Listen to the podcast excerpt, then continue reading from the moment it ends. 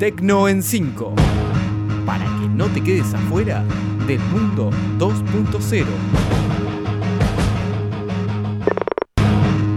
Bienvenidos al Tecno en 5 del 6 de noviembre. Hoy vamos a hablar de la campaña para salvar Internet que lleva adelante su fundador, de Chrome que bloquea publicidades de sitios engañosos, de Facebook e Instagram que bloquean, bloquearon cientos de cuentas sospechosas, del trending topic antisemita en Twitter, de Instagram que trabaja en una versión para colegios y así arrancamos. Número 1.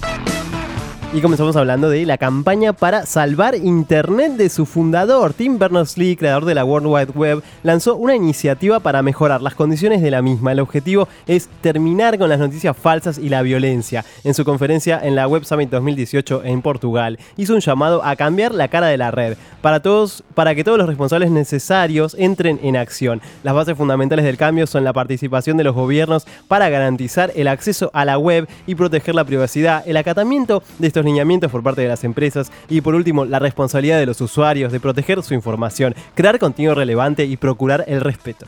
Número 2. Y ahora hablamos de Chrome que bloquea publicidades de sitios engañosos. La nueva versión del popular navegador castiga a aquellos sitios tramposos que manipulan su interfaz. Todos los sitios que utilicen redirecciones y ventanas pop-up ocultas o casi imposibles de cerrar para obligar a ir a una página de publicidad serán castigados automáticamente por Chrome, bloqueando absolutamente todos los anuncios, incluso aquellos legales que sí deberían verse con estas novedades. Es un hecho que Google y Chrome van en serio contra las páginas tramposas que buscan manipular a sus visitantes. Número 3.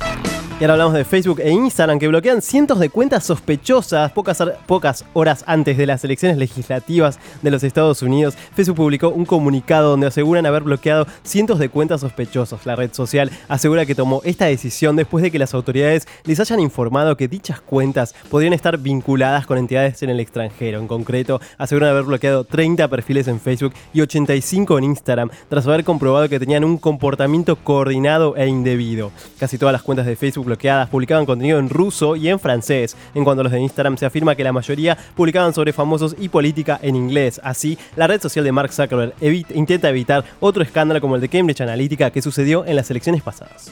Número 4. El trending topic antisemita de Twitter. Twitter pidió disculpas a la comunidad judía por un trending topic que incitaba a matar a todos aquellos que profesaran esa religión. Durante el pasado sábado se pudo leer entre las tendencias mundiales el mensaje Kill all Jews o lo que es lo mismo, matar a todos los judíos en español. Este trending topic solo se pudo leer durante aproximadamente 10 minutos en la plataforma y no estuvo disponible para todos sus usuarios, sino solamente en algunas zonas de la ciudad de Nueva York. Un portavoz de Twitter declaró que este trending topic se debía a un error en el algoritmo y la leyenda era una de las frases que se podían leer en las paredes de la sinagoga de Brooklyn atacada. Debido a la repercusión de los mensajes que trataban sobre este hecho, el algoritmo de la red social promovió la aparición de este mensaje en la barra de tendencias.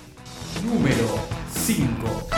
Y vamos con la última porque Instagram trabaja en una versión para colegios. Instagram podría estar trabajando en una versión de historias únicamente para colegios. El sistema funcionaría de manera que los estudiantes de un colegio o instituto hicieran contribuciones colectivas a las historias de su centro educativo. Un posible historias exclusivo para colegios en el que los estudiantes de un centro educativo serían los únicos participantes podría estar siendo desarrollado. La existencia de este producto fue, eh, fue encontrada en el código por una periodista especializada especializada y al parecer la idea es que los colegios tengan un espacio similar a las historias en los que solo puedan subir y ver contenidos los alumnos de los mismos. De esta manera se crea un espacio seguro, fuera de los ojos ajenos, en los que los niños pueden usar las redes sociales en comunidad. Esto fue Tecno en 5, los espero la semana próxima con más novedades de tecnología y no se olviden de seguirnos en Twitter en arroba Tecno en 5. Hasta la semana que viene. Esto fue Tecno en 5.